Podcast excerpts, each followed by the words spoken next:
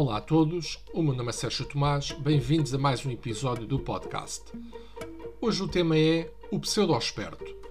O pseudo-esperto é o tipo de indivíduo que tem vindo a proliferar pelas redes sociais e que é fruto das pseudo-informações que rumina dessas mesmas fontes. No fundo, acha-se o máximo, julga-se sábio, inteligentíssimo, capaz de descortinar a verdade, a mentira e a manipulação com uma capacidade extraordinária.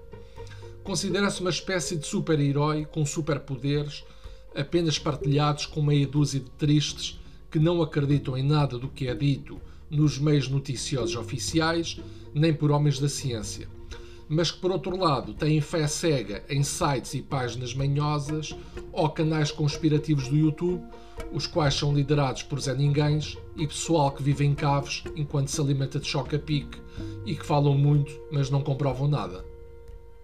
Ora bem, no que respeita à Covid-19, estes gênios negam a utilidade das máscaras e do distanciamento social, às vezes até negam a própria doença, e veem teorias absurdas por detrás de cada medida. Basicamente negam toda a realidade mensurável e comprovável porque no fundo sentem-se especiais. Podemos aqui invocar que 10% da população mundial, pelos meus cálculos, será eventualmente idiota, e já estou a ser otimista, logo é estatisticamente especial, mas isso, como devem compreender, não é necessariamente um bom indício. Isto significa que devemos baixar as calcinhas perante cada imposição, quando a mesma é desproporcional, injustificada ou violadora dos nossos direitos? Óbvio que não. Mas sendo eles os pseudo tão iluminados, é difícil para mim entender como não percebem que o principal problema não é tanto ter Covid, mas que muitas pessoas, num curto espaço de tempo, tenham Covid. Até porque isso leva ao colapso do Serviço Nacional de Saúde de qualquer país. Assim como levaria ao seu colapso se todas as pessoas partissem um braço no mesmo dia o que à partida não seria assim tão grave, tornar-se-ia insidioso. Além do mais, estes gênios das nets são apologistas de todo e qualquer movimento anti-vacina que apareça, eh, defendendo ideias absurdas como as vacinas serem um veículo para um plano maquiavélico do Bill Gates, ou a introdução de microchips no organismo, os quais porventura farão dos vacinados autênticas antenas ambulantes das redes telemóveis da quinta geração.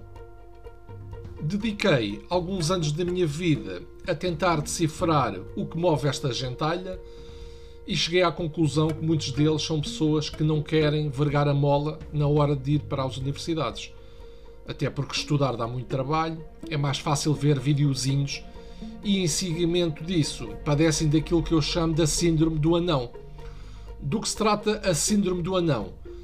Basicamente é o estigma que muitas pessoas carregam dentro de si que as leva a sentirem-se inferiores quando comparam o seu percurso escolar com o percurso de outras pessoas, as quais queimaram as pestanas no devido tempo.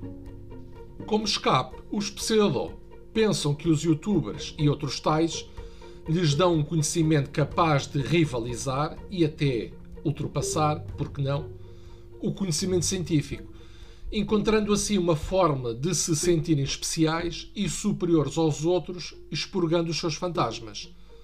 O lado perverso disto tudo é que, graças a estes idiotas, começamos a viver numa sociedade de fake news e constante contra-informação, o que, no caso da pandemia em que vivemos, pode levar à morte de pessoas.